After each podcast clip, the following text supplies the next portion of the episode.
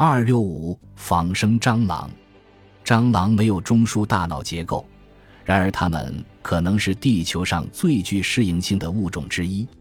加利福尼亚大学的研究生赫兹利用马达加斯加蟑螂来教导机器人如何通过障碍的课程。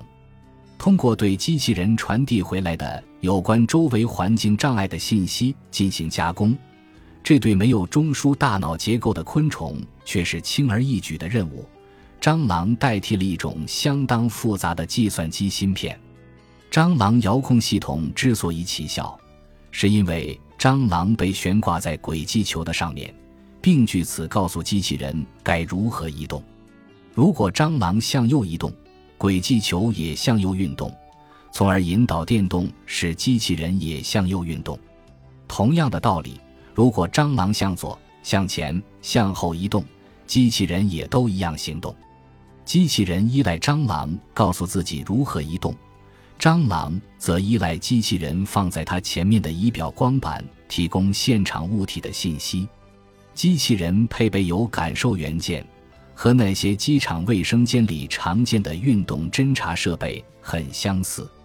如果物体触发感受元件，一束用来定位的光线就发射了出去，蟑螂随即转往反方向。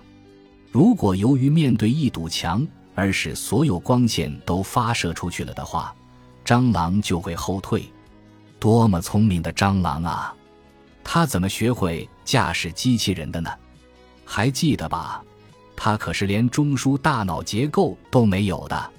实际上，蟑螂从未学习如何驾驶机器人，它只是利用自己相比起亮处更喜欢暗处的本能偏好而已。当光信号从右侧有物体的方向射来，蟑螂为了回避这束光而转向左边，而并非回避物体。赫兹只是开发了他已知的基础昆虫本能，这对于当遇到虫子表现出智能行为时该如何探究其真正原因提供了生动的一课。难怪许多科学家仍对于动物。被发现掌握语言或能够进行艺术创作感到怀疑。